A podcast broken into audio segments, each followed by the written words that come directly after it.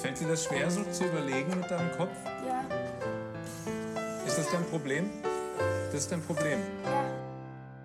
Die Sicherheitsphilosophen mit Florian und Raphael. Herzlich willkommen zur Sommeredition, eine neue Folge Die Sicherheitsphilosophen hier auf unserem Kanal. Und ich frage mal gleich rüber, Raphael, wo erwische ich dich denn gerade? Schönen guten Tag, Abend, Morgen. Habe ich irgendwas vergessen? Nee, ich glaube nicht. Du erwischst mich zu Hause tatsächlich. Ganz entspannt. Versuche ich die äh, Hitze der letzten Tage irgendwie zu überstehen.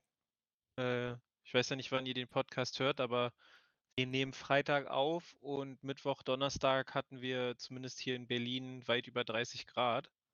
Deswegen meine Wohnung ein wenig Hitze aufgestaut. Ich versuche das dir gerade irgendwie zu beheben.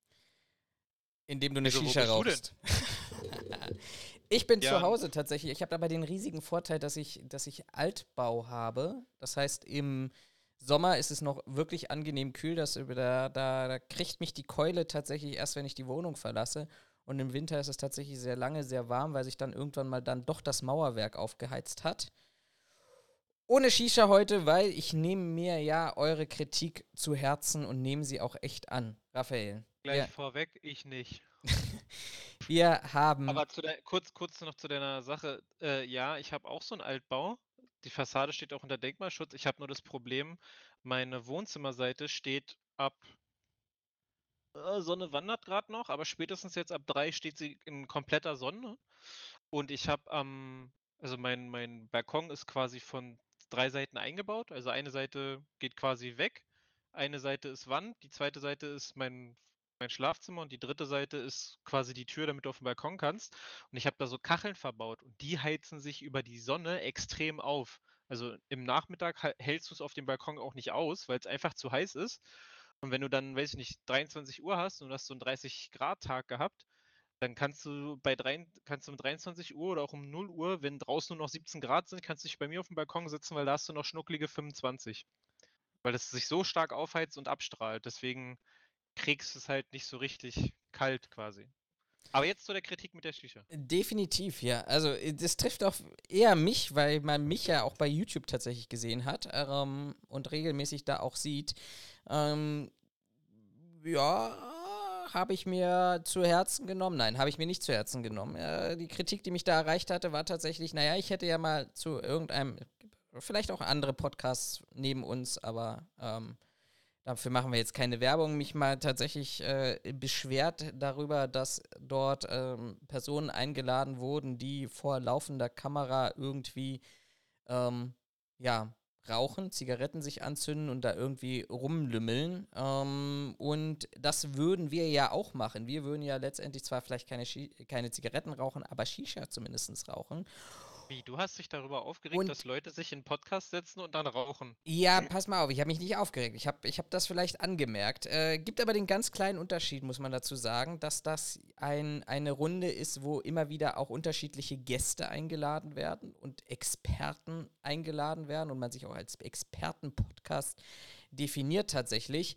Ähm, und da kann es tatsächlich gewesen sein, dass ich gesagt habe, okay, hm, weiß ich nicht, finde ich vielleicht jetzt nicht ganz so schön, ähm, weil das so nach außen hin, auch wenn ich dann Unternehmen vertreten soll in so einer Runde, äh, dann irgendwie doch ein bisschen zu laissez-faire für mich wirkt. Und bei uns Echt ist ja, also für, also wenn da, wenn das heißt, wir, wir, wir sind Experten-Podcast und wir, wir machen da so eine Nachmittagsrunde und dann sitzt da jemand auf seinem Balkon gelümmelt in irgendeinem Plastikstuhl und fängt dann an, dazwischen zu rauchen.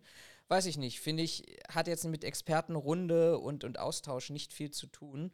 Ähm, berechtigt natürlich aber auch uns da zu, zu kritisieren. Das mag, mag tatsächlich auch so sein. Ich habe halt immer gesagt, wir, wir haben ja von vornherein gesagt, wir nehmen euch ganz gerne mit in unser, in unser Wohnzimmer und ähm, wollen hier halt in einer netten Wohlfühlatmosphäre euch mitnehmen zum, zum Denken. Und vor allem, ich glaube, wer meine anderen Videos oder Podcasts guckt, abonniert uns auf YouTube. Äh, der weiß, dass wir tatsächlich dann auch nicht im T-Shirt oder irgendwie sowas da sitzen, wenn wir, wenn wir Gäste haben, was eine super Überleitung ist gleich für nächste Woche. Aber wir, und da man mich ja auch nicht mit, mit Shisha und Co. sieht und auch nicht rumlümmelnd, sondern ähm, tatsächlich dem anders angemessen. Ist aber tatsächlich ganz, ganz ehrlich, ist meine persönliche Meinung no front an irgendjemanden. Ähm, aber die Kritik ist an uns zurückgespult worden. Und deshalb, wir nehmen uns das zu Herzen, deshalb seht ihr mich hier heute ohne Shisha. Nein, Spaß. Ich äh, hatte einfach die Zeit nicht. Ja, aber weiß ich nicht. Also ich habe mich ja noch nie darüber aufgeregt, dass irgendwer irgendwo raucht. Äh, von daher trifft mich die Kritik einfach überhaupt nicht, weil sie mich überhaupt gar nicht äh, adressiert hat. Aber weiß ich nicht, macht es dein Expertentum gleich zunichte, wenn du ähm, wenn du rauchst? Nö, definitiv nicht, aber ich glaube schon, dass das, glaube ich, ein Unterschied ist. Wenn ich, wenn ich jetzt nicht nur so zu zweiten Podcast habe und dann so wie wir das machen, ein bisschen quatschen über Themen oder sowas, sondern wenn ich dann wirklich Gäste einlade und, und, und dann da drin irgendwie rumlümmeln, weiß ich nicht, finde ich, finde ich nicht so pralle und das hat dann auch nichts mit Expertentum zu tun oder sonst was, sondern das hat für mich dann einfach was damit zu tun, wie, wie ich mich gebe. Aber das war jetzt, sollte jetzt auch keine große Diskussionsrunde sein, sondern ich finde, das, das äh, ist dann wieder, das, das sollte jetzt mal angemerkt werden, dass wir, dass ich mir das zu Herzen nehme. Raphael nicht, der ist da abgebrüht Also genug. ich, ich finde es ich find's an sich, finde ich es ganz witzig, dass wir, dass wir jetzt, also dass wir solche Kritik oder dass es solche Kritik gibt, beziehungsweise auch du gesagt hast, äh, du findest das nicht gut. Äh, wenn man mal drüber nachdenkt, dass, jetzt muss ich lügen, 15, vielleicht 20 Jahre früher du das offiziell im Fernsehen gemacht hast und da hat jeder geschlotet wie so ein das ist Schornstein. richtig. Heute regt man sich drüber auf, wenn einer eine Shisha raucht. Cool. Aber gut, soll nicht unsere Diskussion sein, wie du selber gesagt hast. Äh. Ähm, ich habe aber, äh, ja, ich, ich habe tatsächlich ein Thema, weil wir waren ein bisschen faul, muss man ehrlicherweise sagen. Wir hatten uns ja eigentlich zu letzter Woche verabredet, ne? Zum Podcast Ja. aufnehmen, aber dann haben wir uns entschieden, das Wetter war so schön, dass wir einfach nur im Biergarten sitzen geblieben sind am Wasser und äh, dann zu voll waren, einen Podcast aufzunehmen. Also für diejenigen, die dann mir auf Instagram folgen, weil ich da ja auch eine kleine Umfrage zum Thema gemacht hatte, was ihr davon haltet, ähm, kommt irgendwann wieder. Letzte Woche war es eben nicht so gewesen. So, wollen wir über Recruiting sprechen? Kurz mal. Ich kann es leider nicht einblenden. Ich will es aber nicht leider einblenden, aber ich habe heute schon, heute Vormittag auch schon mit Raphael darüber gesprochen. Ich habe eine wunderbare, eine wunderschöne Anfrage über LinkedIn von einem Recruiter eines doch recht großen Sicherheitsunternehmens. Das kann man, glaube ich, schon so sagen. Ne? Also zumindest in Westdeutschland. Du hast gleich Echt, gesagt, kein so groß? Premium-Dienstleister, aber zumindest doch, ich glaube schon, ja. Egal, unabhängig davon, wir, wir, wir nennen ja sowieso keinen Namen, aber zumindest ein Recruiter hat mich angeschrieben mit äh, unglaublich vielen Rechtschreibfehlern, ähm, der mir tatsächlich den Job des Jahres anbieten wollte. Und er schrieb dann auch selber, Ah, so hat er das aber nicht formuliert. naja, ich, er ich weiß, mal dass es nicht leicht ist, in der Sicherheitsbranche einen Arbeitgeber zu finden. Und er hätte sich immer gewünscht, fair entlohnt zu werden und Wertschätzung gegenüber seiner Arbeit zu haben. Und Na, jetzt, komm, jetzt, jetzt, muss ich, jetzt muss ich eine Lanze für ihn brechen. Er hat geschrieben, dass es nicht leicht ist, in der Sicherheitsbranche einen Arbeitgeber zu finden, bei dem alles passt. Da gebe ich ihm recht. das, ja, aber das war auch eine super um Überleitung zu. Wir stehen für faire und überdurchschnittliche Bezahlung und ein tolles Umfeld sowie keine nervenden Überstunden. Ja, gut. Ne? Also, das war ja die Einleitung dafür. Die, die Rechtschreibfehler was ich- blenden wir jetzt mal aus an dieser Was Stelle. ich, Ne? was, ich, was ich viel besser finde, ist, äh, ich bin dankbar, jetzt Menschen wie ihm die Möglichkeit ge äh, geben, äh, zu, geben zu können oder geben kann, genau dies bei uns zu bekommen. Genau. Wo ich mir denke, okay, klingt ja erstmal gut, aber er hat ja immer noch Dankbar. nicht verraten, also er hat ja immer noch nicht verraten, was will er denn jetzt? Also, Er will mir eine Chance geben. Er will mir eine Chance geben. Und ich habe ihm, ich habe tatsächlich gesagt, die Chance nehme ich. Und habe dann auch zurückgeschrieben, Nee, hallo, er Herr. er, hat, hm, dir- hm, hm. hat, dir- hat dir überhaupt nichts angeboten. Er schreibt doch unten deswegen die Frage, kennen Sie jemanden, für den so ein Jobangebot interessant sein könnte? Der will dir gar keinen Job geben, sondern der Zwinker, will zwinker, von dir zwinker. Leute haben. Ah, das weiß ich nicht. Also jedenfalls, ich, ich habe es interpretiert als die Chance meines Lebens bei diesem Sicherheitsunternehmen durchzustarten. Also habe ich ihm geantwortet, hallo Herr, hm, hm, wenn Sie schreiben, dass Sie mir die Möglichkeit bieten wollen, will ich gerne konkret zurückfahren. Was kann das Unternehmen XY mir mit meinen Qualifikationen, meiner Berufserfahrung denn tatsächlich anbieten? Über konkrete Vorschläge würde ich mich freuen. So, das habe ich heute um 10.14 Uhr schrieb er mir, 10.31 Uhr habe ich geantwortet, 10.45 Uhr hat er, nee, 10.31 Uhr hat er die Nachricht gelesen. Fünf Stunden, vier Stunden später habe ich tatsächlich noch keine Antwort bekommen. Mal ja, gucken. Na, der sucht immer noch nach dem richtigen Job, den er dir anbietet. Ah, aber das, das ist ein großes Unternehmen. Das ist aber auch so ein Graus, ne? Wir haben, wir haben privat, glaube ich, schon an anderer Stelle mal darüber gesprochen, ne? Diese Recruiter, die dich dann über Xing oder über LinkedIn oder sowas anschreiben und einfach nicht in dein Profil reingucken, sondern dann sehen, äh, hallo Herr Horn, Sie haben ja mit IT-Security zu tun. Ähm, ich hätte da einen Job als Informationssicherheitsbeauftragter und du dann einfach antwortest, Leute, liest doch bitte mein Profil, IT-Security steht da niemals drin. Aber sei es drum. Aber ganz ehrlich, also ganz ehrlich, da finde ich, hallo, äh, Sie machen Sicherheit. Ich habe hier eine Stelle bei IT-Sicherheit. Das, das passt ja noch. Ich habe mal eine Anfrage über äh, äh, hier über LinkedIn, Xing, Social Media bekommen mit, ja, ich habe mir Ihr interessantes Profil angeguckt. Wir hätten hier eine offene Stelle als ein Facility Manager. Wo ich dann da saß, macht das. Und dann, also ohne Scheiß, ich habe extra in mein Profil geguckt und dachte mir so, hä? Hat ihr denn Facility Management gelesen und habe extra in mein Profil geguckt, ob ich das vielleicht irgendwo übersehen habe.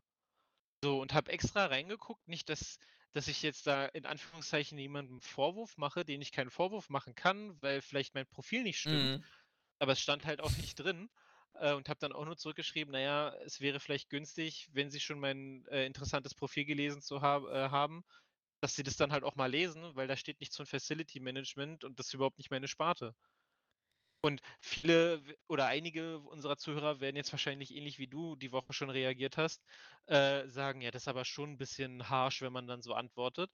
Ich hatte so eine Situation auf Arbeit gerade, dass ich jemanden äh, äh, um quasi eine Info gebeten habe und diese Person hat mir oder hat meine E-Mail weitergeleitet zu jemandem, der ihm unterstellt war.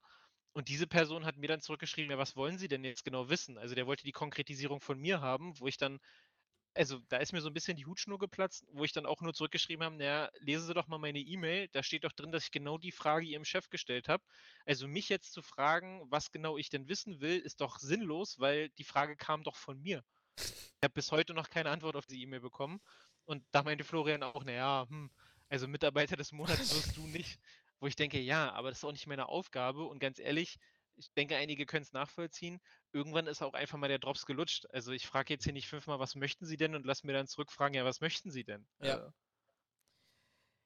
ja, also es ist, ist äh, wobei ich nochmal auf dieses Thema Facility Management zurückkommen muss, ne? Also da, da muss ich ja ausnahmsweise eine Lanze brechen. Du weißt ja, wie ich zu Zalando gekommen bin, ne? Ich weiß, dass du zu Zalando gekommen ja. bist, aber wie dein Auswahlprozess quasi war, das weiß ich tatsächlich gar nicht. So, dann lehne ich mal zurück. Äh, die nächsten 20 Minuten gehörten mir, der Monolog. Nein. Ähm, es gab ja bei euch eine Ausstellung, äh, Stellenausschreibung. Ich wollte ja damals unbedingt von Securitas weg, aus diversen Gründen. Ähm, und dann gab es eine Stellenausschreibung, Facility Manager wurden gesucht. Ähm, und da stand ja auch sowas wie Betreuung, äh, Einbruchmeldeanlage, Standortsicherheit, irgendwie sowas stand da, mehrere Punkte drin. Okay. Wo ich dann sagte, okay, habe ich voll Bock drauf, ähm, traue ich mir zu, kriege ich hin. Ob ich jetzt einen Dienstleister betreue, der reinigen soll oder sonst irgendwas. Da hatte mich ja darauf beworben. Und dann hatte unsere dann ja kurzfristige gemeinsame Chefin dann oder später Chefin ja mich dann zum Telefoninterview geladen und nachdem sie mir 20 Minuten erzählt hat, wie, warum ich nicht auf diese Stelle passe, des Facility Managers und ich mir eigentlich dachte, ja, dann können wir doch eigentlich auflegen und sie nochmal ausholte, warum das so schwierig ist, hat sie mir dann in der 21. Minute erzählt, dass sie äh, aber eine Stelle im Security Management hat, die zwar vielleicht noch nicht geschaffen ist, aber da sollte ich mich dann äh, würde sie mich eher sehen als beim Facility Manager. Also ich finde, Facility Management kann je nach Auslegung auch schon ja diverse Schnittstellen schon haben, aber ich gebe dir recht, also äh, ja, also Recruiting und vor allem wer weiß, wie diese Recruiter ja funktionieren, ähm, der, der, der weiß ja, dass es bei denen ja nicht um Qualität geht, ne?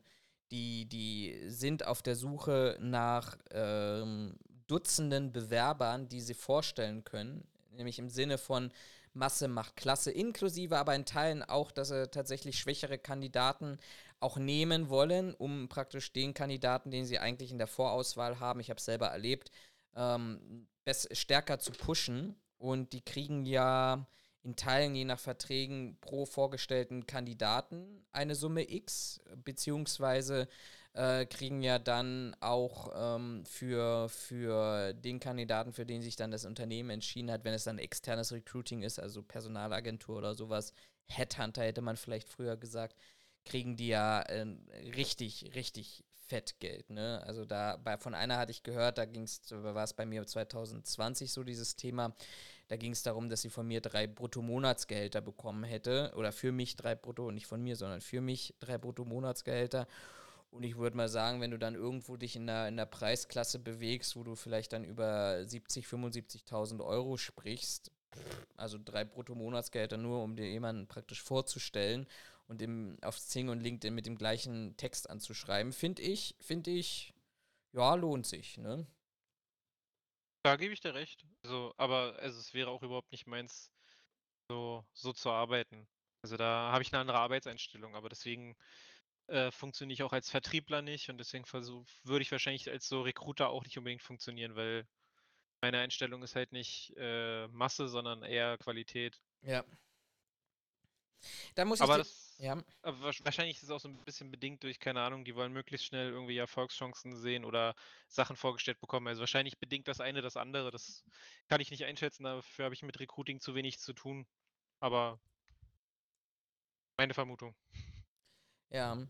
Da muss ich dir noch was erzählen. Das ist jetzt tatsächlich auch schon zwei Wochen her, aber ähm, mich hat es, ich will jetzt nicht sagen, demütig gemacht, aber es hat mich tatsächlich noch mal so ein bisschen zum, zur, zur, zur Reflexion angeregt. Ähm, ich bin ja ein bisschen an der Hochschule für Wirtschaft und Recht hier in Berlin im Studiengang Sicherheitsmanagement tätig.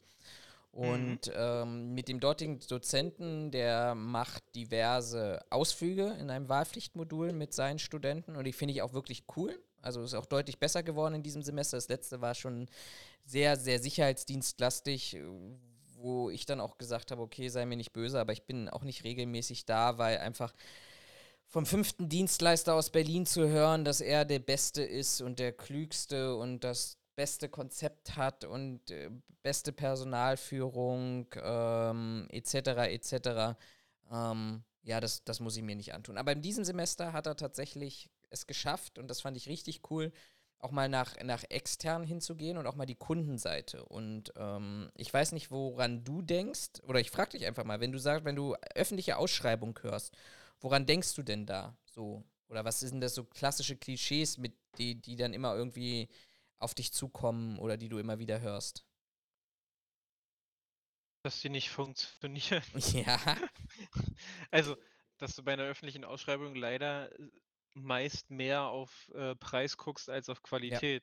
Ja. Das ist halt das, was mir so, also als erstes in den, in den, in den Sinn kommt, außer du wolltest jetzt auf irgendwas anderes, Na, irgendeinen anderen Aspekt heraus. Nein, nein, nein, nein, nein. Also ich, äh, das ist, das ist, geht schon tatsächlich auch in die, in die äh, Richtung, ähm, die, die ich will. Also die klassischen Argumente hörst du, es, man legt keinen Wert auf Qualität. Es geht halt nur um Preis. Ja, kein Wert würde ich nicht sagen, aber der Preis halt überwiegt. Halt, Genau, also ich glaube, du hattest das irgendwann bei irgendeiner anderen Ausschreibung, glaube ich, hattest du es mal gesagt, da war irgendwie so Prozentsatz von wegen 80 Preis, 20 Qualität oder irgendwie ja. sowas, wenn ich mich nicht irre.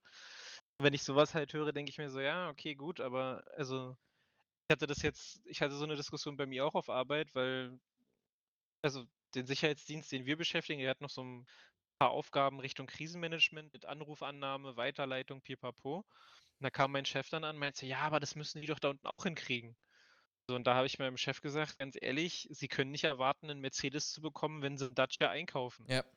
Also, ich habe mir den Spruch nicht ausgedacht, den habe ich tatsächlich von meinem Schwager, der hat früher Sicherheitstechnik vertrieben und die haben ihm halt auch immer gesagt, so ja, aber das ist total teuer, was sie uns anbieten. Und hat er gesagt, naja, aber sie können halt kein Mercedes kaufen zu einem Preis von einem Dacia. So war ja, halt genau. ein schlagendes Argument. Ich habe das halt übernommen, meinte auch so, seien Sie mir nicht böse, aber auch bei diesem Dienstleister gibt es Menschen, die können Sie nicht in der Tagschicht einsetzen. Weil da können sie froh sein, dass die atmen und reden gleichzeitig hinbekommen. Also ohne dass sie einen Zettel brauchen. Das klingt jetzt sehr böse, aber ich denke, wir sind uns alle einig, auch die Zuhörer. Es gibt nun mal Menschen, die sind vom Horizont nicht so weit und die können halt einfache Arbeiten verrichten. Ist ja auch vollkommen okay, muss es auch geben. Ja. So, aber weiß ich nicht. Ich hatte die Diskussion bei uns auf Arbeit, als sie hier mit New Work und so angefangen haben. da meinte dann unser Person äh, einer unserer Personaler zu den Leuten: „Äh, das ist eine schöne Idee, was Sie hier haben, aber Sie können 'n Taxifahrer nicht zu einem Raketenwissenschaftler machen. Also, das wird nicht funktionieren, weil der von seiner Art her in Anführungszeichen nicht dazu geeignet ist“, was ja auch vollkommen okay ist. Der hat einen anderen Horizont und der macht seinen Job gut und alles ist toll. Aber wo ich ihm halt recht gegeben habe, es gibt halt Menschen, die sind einfacher strukturiert, die werden halt nicht Präsident. So, Ist ja auch halt vollkommen Sicherheitsdienst legitim. halt Also gen genau, ist ja auch vollkommen okay, habe ich gar kein Problem mit.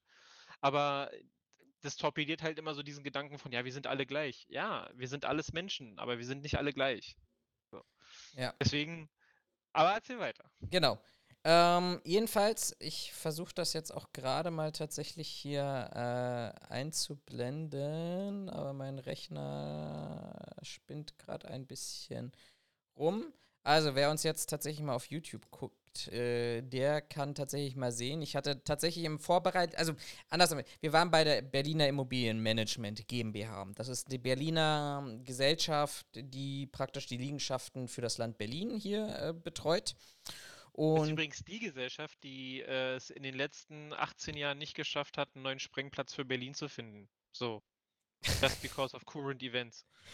ja, ähm, Grunewald können wir vielleicht auch gleich drüber reden, aber in dem, genau, also die hat äh, zigtausend Liegenschaften, ich glaube, es sind knapp dreieinhalbtausend Liegenschaften, die sie hier in, in Be- Berlin betreut und alles äh, eben auch die, die infrastrukturellen äh, Gebäudedienstleistungen äh, einkauft, die ähm, ja letztendlich, wo eben auch Sicherheitsdienstleistungen mit dazugehören. So, und ich hatte eine Woche vorher, das war mehr oder weniger Zufall gewesen, ich hatte eine Woche vorher eine Gastvorlesung gehalten an der HWR, wo ich dann eben genau dieses, was zumindest die, die auf YouTube jetzt sehen, ähm, diese Ausschreibung rausgeholt hatte von der BIM, ähm, in dem es darum ging, um eine ähm, Baustellenbewachung für ein zukünftiges Polizeigebäude.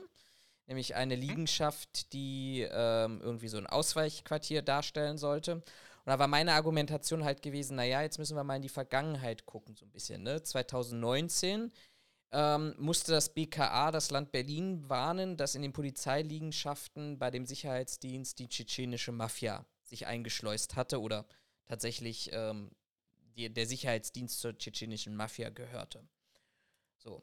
2022, jetzt, dieses Jahr, ist, äh, musste die Polizei sich über Wochen, glaube ich, sogar inzwischen äh, selber bewachen, weil ein Dienstleister insolvent gegangen ist, der als Nachunternehmen gelistet war für den Hauptauftragnehmer in der Bewachung der Polizeiliegenschaften. Aber der Hauptauftragnehmer offensichtlich gar keine eigene Leistung hatte, sondern sich zu 100% auf den Nachunternehmer verlassen hat und dort ähm, ja letztendlich der, der Nachunternehmer dann insolvent gegangen ist. So, und dann war meine Argumentation, ja gut, jetzt hat, jetzt müsste ja die BIM eigentlich gelernt haben aus diesen zwei Fällen, dass sie mehr, mehr Anforderungen stellen muss und habe dann eben nicht explizit rausgesucht, das war mehr oder weniger ein Zufall, genau diese neue Bewachung dieser Baustellen für ein zukünftiges Polizeigebäude, wo ich mir dann so denke, okay, Baustelle, zukünftiges Polizeigebäude, sensibel, ähm, sensible Einrichtung, zukünftig auch sensible Einrichtung, ähm, lernen aus den Fehlern und habe mir dann tatsächlich auch mit den Studenten zusammen diese Ausschreibung angeschaut. Und das, was, was dann eben schockierend war, war, dass nicht einmal eine Gewerbeerlaubnis nach 34a nachgewiesen werden musste. Du musstest kein Firmenporté darstellen, du musstest kein, kein Konzept, kein Personalkonzept, kein Leistungskonzept oder sonst irgendwas, sondern es waren die klassischen Anforderungen, die man so, ich sag mal, aus jeder anderen Ausschreibung auch kennt, mit Eigenerklärung, Selbstauskunft und dann sagen, yo, ich schwöre, dass das alles wahr ist. So, und gleichzeitig, was ich besonders witzig fand, oder erschreckend witzig ist eigentlich, witzig ist falsch, erschreckend fand, war, dass du eben dort tatsächlich die einen Plan, der, einen detaillierten Plan der Liegenschaft und der zukünftigen Liegenschaft äh, in den öffentlichen Ausschreibungsunterlagen, also nichts Geheimes, sondern wirklich öffentliche Ausschreibungsunterlagen gefunden habe. Und da dachte ich mir dann tatsächlich so, wow, also wie schlecht kannst du sein? BIM sagt ja. So.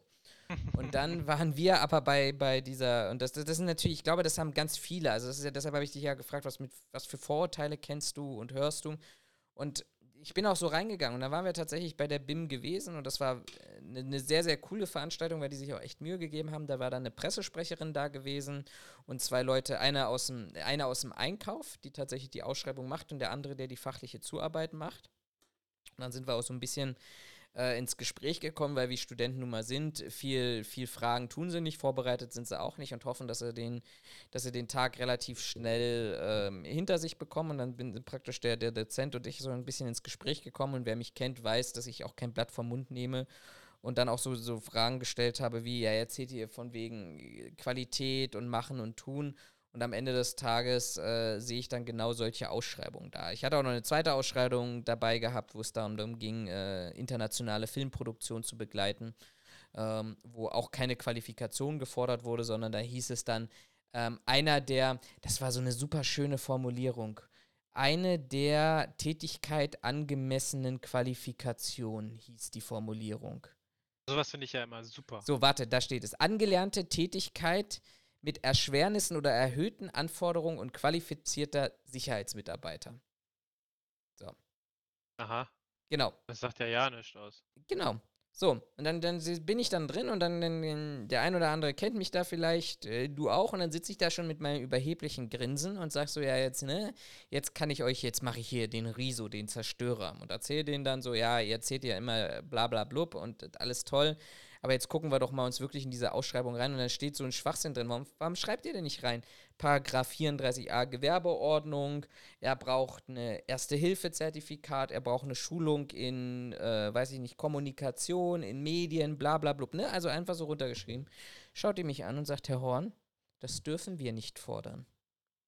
Es gibt ein Urteil ich habe es jetzt, ich, das ist, ich, ich verlasse mich jetzt mal darauf. Ne? Also kann man natürlich nochmal recherchieren, hätte ich auch vielleicht recherchieren müssen.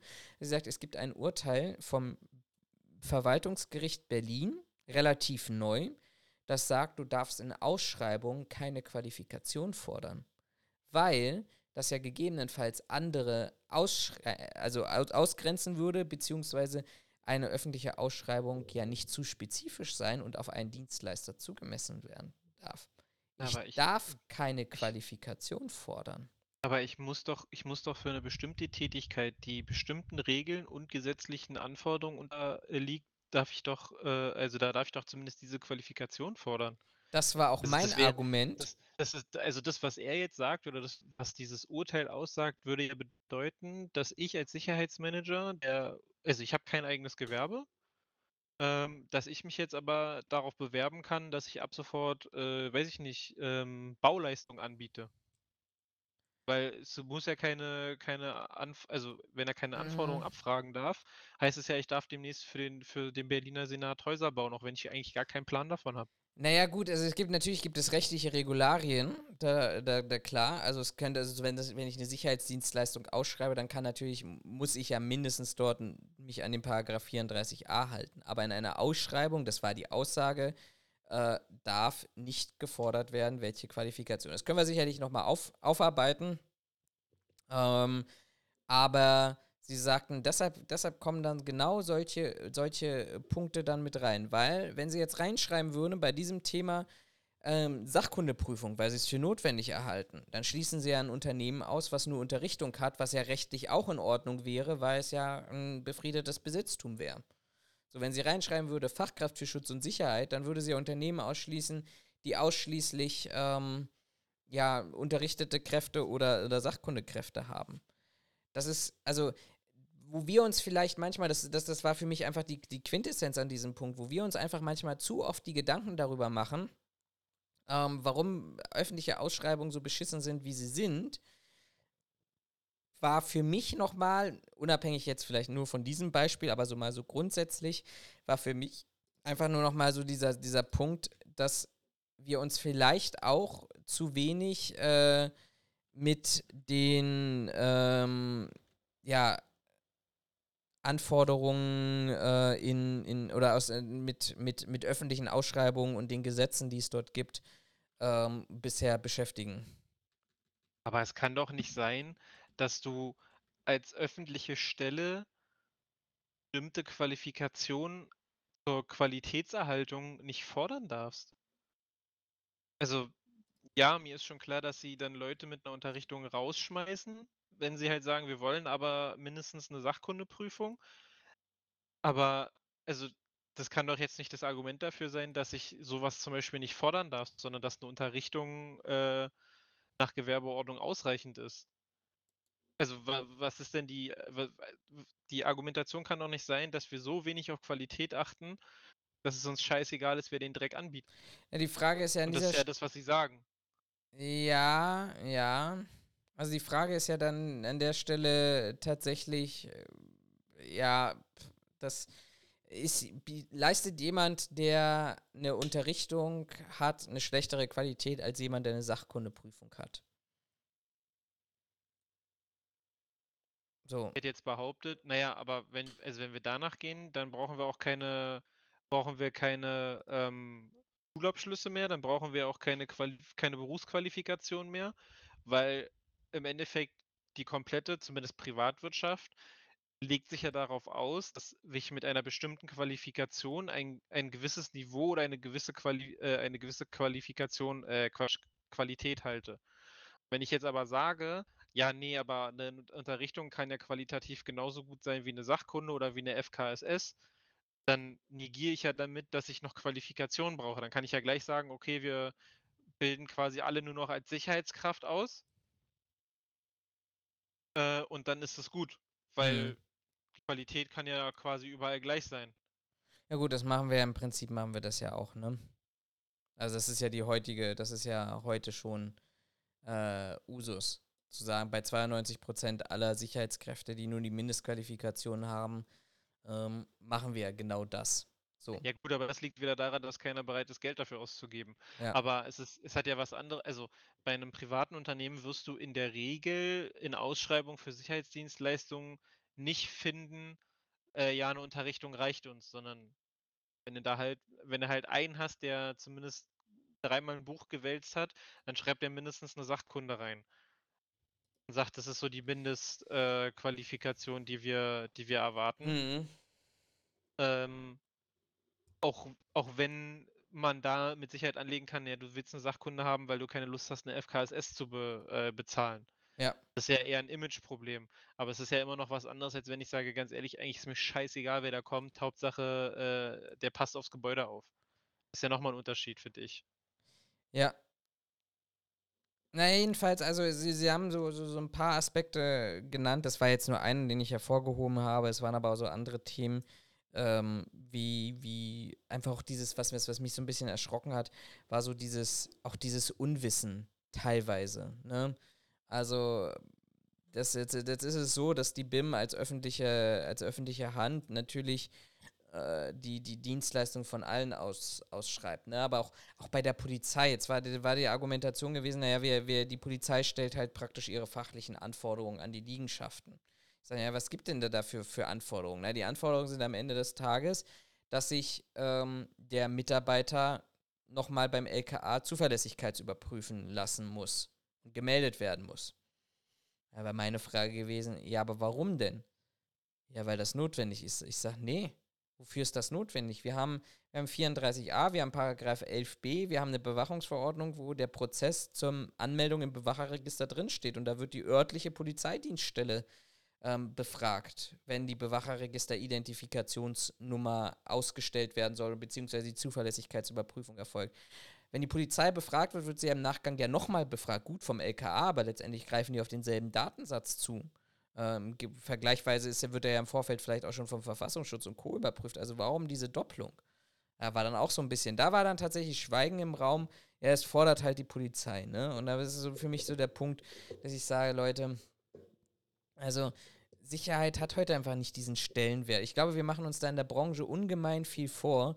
Den Kunden interessiert das nicht. Und der Kunde ist, äh, der, der, der hat auch gar kein Interesse, sich damit zu beschäftigen und der Kunde hat auch nicht so, so den, die, die Lust und hat, setzt, glaube ich, auch nicht den Stellenwert in die Sicherheit, wo, den, den wir als Branche vielleicht sehen, vielleicht teilweise als Politik oder in der Politik gesehen wird, weil der Kunde sagt, da muss am Ende des Tages jemand sitzen. Und das, was wir immer wieder auch mit der Argumentation bringen, naja, aber wenn da jemand fürs äh, Leben und die Gesundheit anderer Personen verantwortlich ist, dann müsste ich mich ein bisschen mehr damit beschäftigen. Ja, diese Argumentation kommt ja bestimmt auch schon seit 20, 30 Jahren und es hat sich nichts geändert.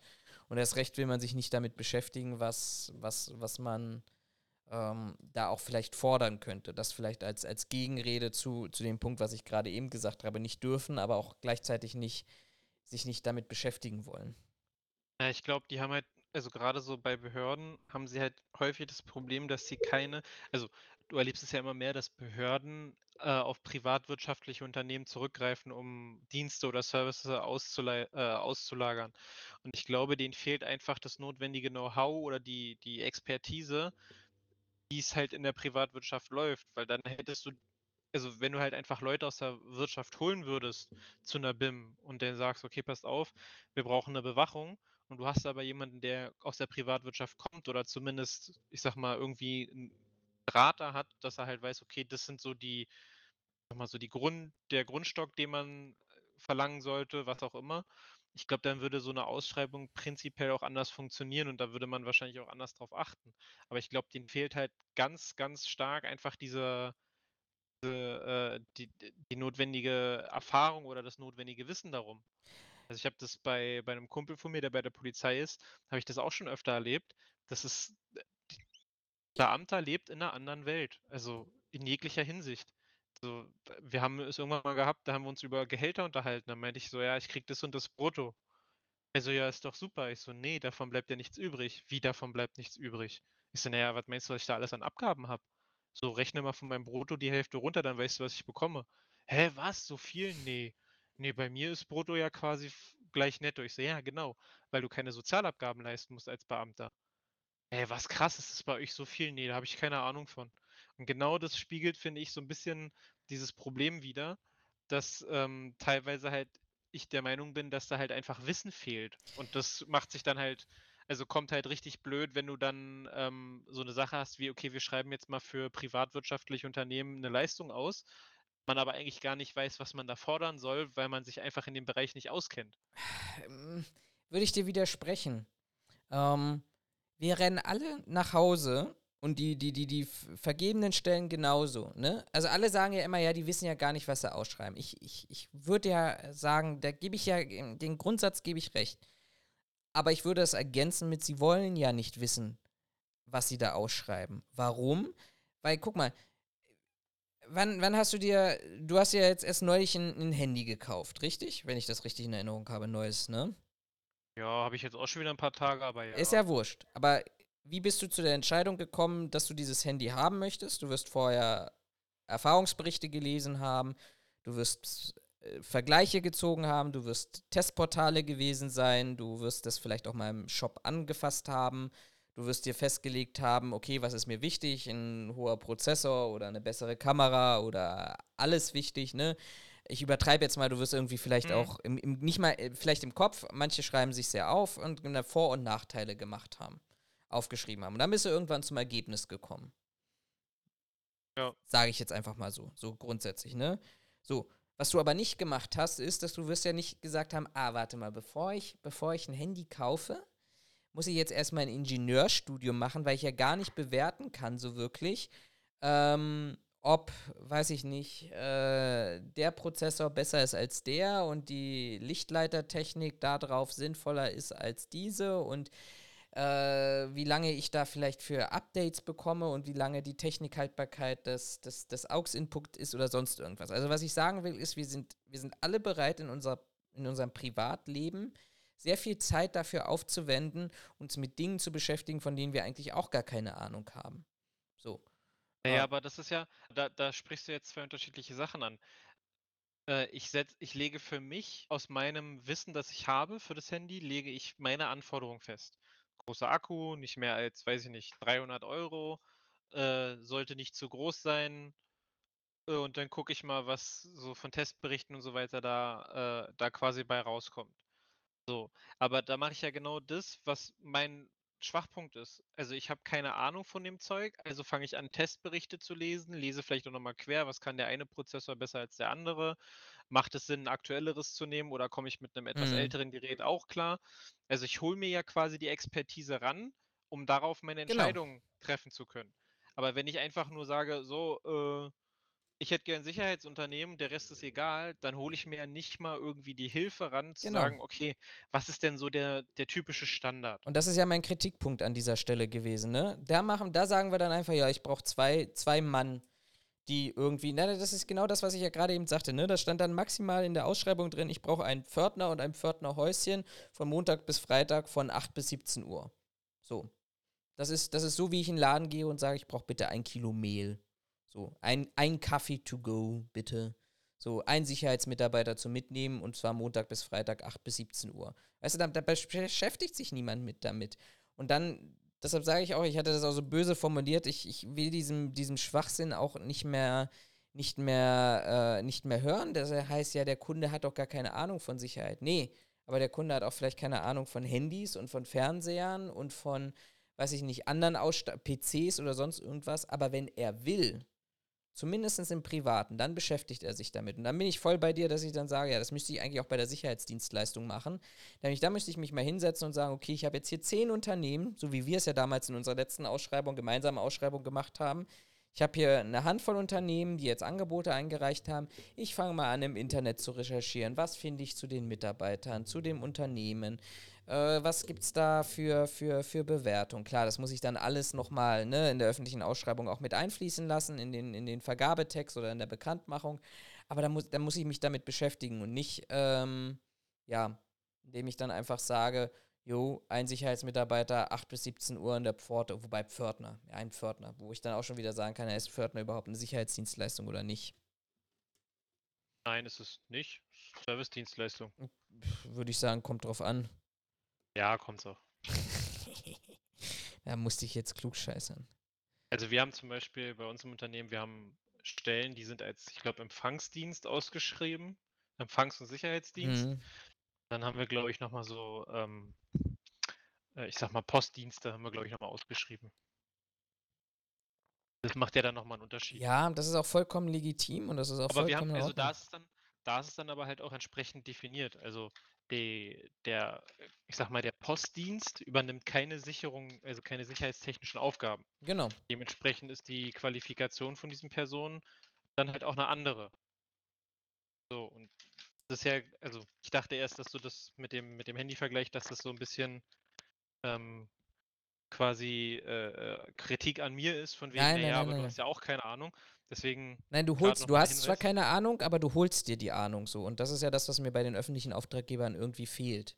Wobei das auch schon sehr pauschalisierend jetzt wieder ist, aber so vom Grundsatz, wenn wir mal so in der allgemeinen Runde sind, dann ist es genau das, was, was, was mir einfach an dieser Stelle fehlt, dieses Interesse dafür, ja, sich die Infos zu beschaffen. Und dann ist ja die Frage, ähm, da das ja kein neues Phänomen ist, warum? Und dann komme ich halt momentan echt zu diesem Schluss, dass zwar alle Menschen über Sicherheit reden, aber eigentlich die Branche in der Gesellschaft gar keinen Stellenwert hat. Und jetzt rede ich auch gar nicht über Image oder sonst irgendwas, sondern im Grunde, und das ist vielleicht dann auch wieder plausibel nachvollziehbar, geht es uns ja gut in der Sicherheit, also geht es ja in unserer Gesellschaft gut. Klar, es wird Stimmen geben, die jetzt sagen, also diese Ausländer und die machen alles kaputt und die nehmen uns unsere Jobs und unsere Kriminalitätsstatistik weg und sonst irgendwas.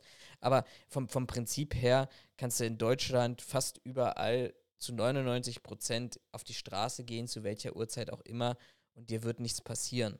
So. Und, und, und, und deshalb ist, glaube ich, auch dieser Stellenwert in der Sicherheit oder der, der Sicherheitsbranche. Ja, sie ist da und sie ist auch wichtig, aber wahrscheinlich ist sie wichtig, weil sie einfach Manpower liefern kann. Wenn ich da einen Sicherheitsmitarbeiter habe, der kann dann morgen, weiß ich nicht, äh, Corona-Tests durchführen, übermorgen kann er Kugelschreiber desinfizieren, über übermorgen kann er dann irgendwo nebenbei mal auch reingucken in eine Veranstaltung. Aber es geht einfach darum, dass ich Manpower für Leistungen habe, die jemand anders vielleicht nicht machen würde. Meine These jetzt an dieser Stelle und nicht darum, ähm, dass das hier irgendwie, ja, besonders Sicherheit im Vordergrund steht. Das ist, glaube ich, eine absolute Illusion, die sich der Branche immer noch her hingibt, hergibt, hingibt. ja, naja. Ein Thema habe ich tatsächlich noch mitgebracht, äh, wo ich gerne mit dir nochmal drüber sprechen möchte, weil es mich diese Woche auch nochmal beschäftigt hat, so ein bisschen. Das ist der Mordfall Eileen. Ich weiß gar nicht, ob du, ob du von dem gehört hast.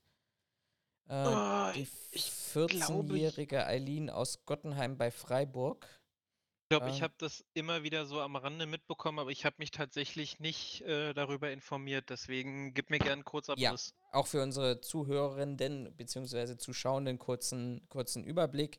Also die 14-jährige Eileen war am 21. Juli in der Nähe von Freiburg als vermisst ähm, gegolten oder hat seit dem 21. Juli als vermisst gegolten, hatte das Elternhaus verlassen und äh, war dann danach nicht mehr erreichbar gewesen. Und ähm, wenige Tage später hat man ihre Leiche in einem See bei äh, Weckesheim in Hessen gefunden, also tatsächlich ein ordentliches Stückchen entfernt. Ähm, und Das ging noch groß durch die Medien, dass sie dann endlich eine, eine Mädchenleiche gefunden hatten und sie sich erst nicht sicher waren, ob sie das ist und dann aber die traurige Gewissheit kam, oder? ja, ja, Ja, genau.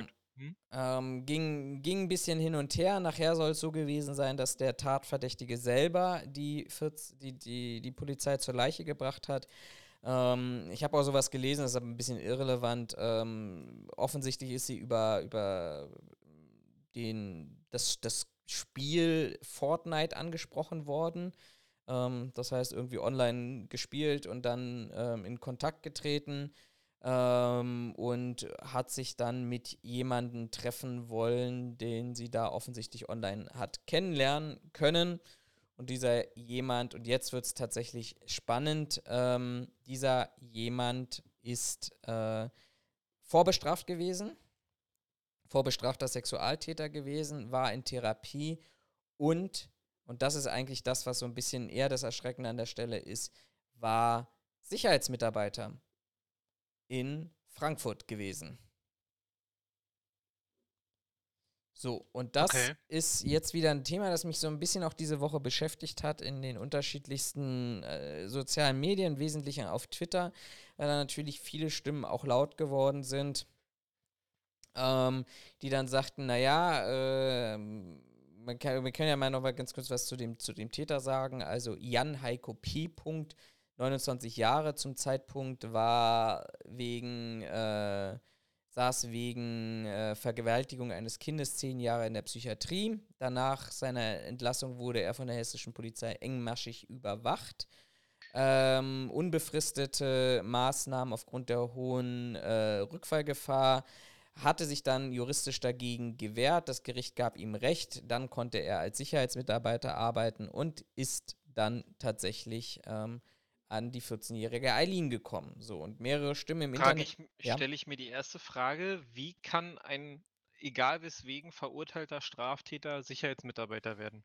Genau. Sage ich, sage ich, nach Gewerbeordnung hat er überhaupt gar nicht die notwendige Zuverlässigkeit, um so einen Job zu machen, egal ob er jetzt am Empfangsdienst sit- sitzt oder ob er irgendwo nachts auf ein Gebäude aufpasst. Ja.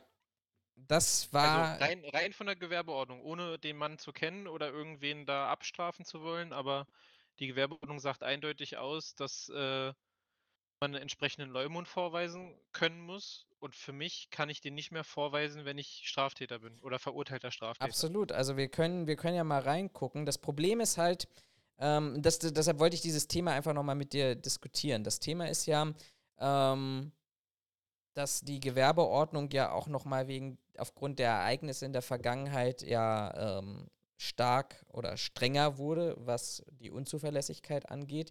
Jetzt ist es tatsächlich so, dass äh, der Paragraph 34a sehr eindeutig sagt, die erforderliche Zuverlässigkeit liegt nicht vor, wenn äh, der Mitarbeiter in den letzten fünf Jahren vor Stellung des Antrages wegen Vollsuch oder Vollendung einer Straftat, zum Beispiel gegen die sexuelle Selbstbestimmung, verurteilt wurde.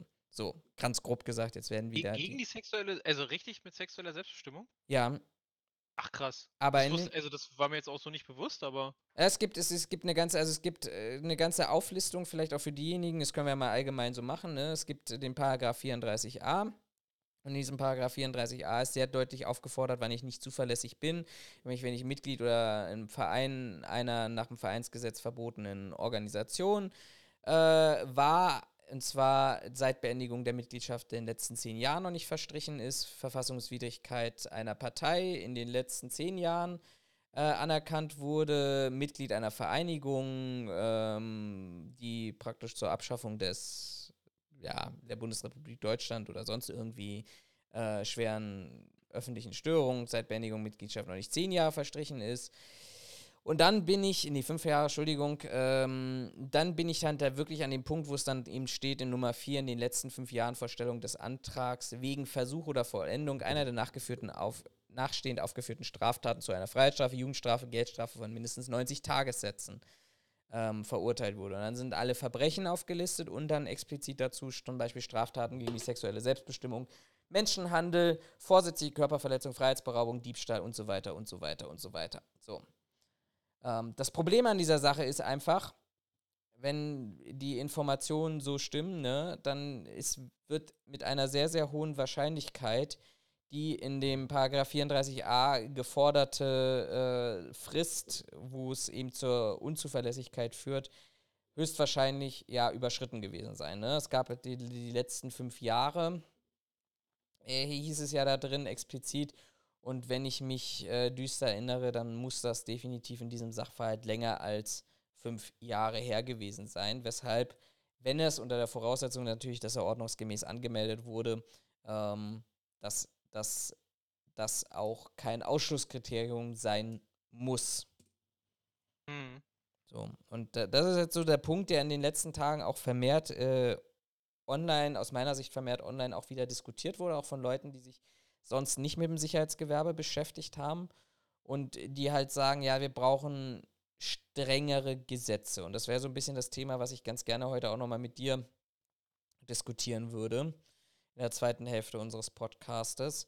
Weil es sind ja tatsächlich, wenn man so ein bisschen die letzten Wochen guckt, dann haben wir irgendwelche Islamisten am, am Flughafen gehabt, die irgendwie durch das Raster der Zuverlässigkeitsüberprüfung gefallen sind. Wir hatten jetzt diesen Sachverhalt, aber wir müssen wenn wir in die Vergangenheit gucken und hey, ich schreibe dieses Jahr nicht, aber die letzten drei Jahre habe ich ein Buch dazu geschrieben. Da könnten wir jetzt hunderte Fälle raussuchen, wo wir Rechtsextremisten hatten in der Sicherheitsbranche, Verurteilte, äh, Mörder, Vergewaltiger oder sonst irgendwas, die sich da alle wiederfinden lassen. Ähm, das ist die Frage, brauchen wir, brauchen wir strengere Gesetze?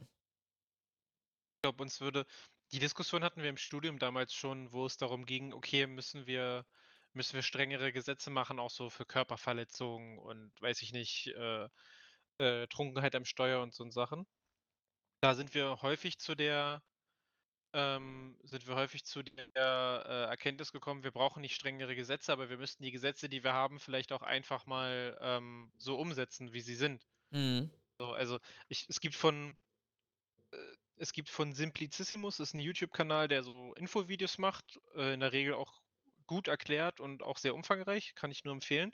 Und die haben mal ein Video dazu gemacht, dass du, ähm, wenn du äh, zum Beispiel betrunken Straftaten begehst, also nicht sofort, wenn du ein Promille hast, aber wenn du, ähm, wenn du eine bestimmte Promillegrenze ich glaube, die ist individuell für jeden, überschritten hast und du Straftaten begehst, dass du vor Gericht quasi freigesprochen wirst oder das nicht weiter verfolgt wird, weil du nicht mehr, es heißt nicht zurechnungsfähig, aber du quasi nicht mehr Herr deiner Sinne bist und man dir ja nicht anlasten kann, dass du dann eine Straftat begangen hast.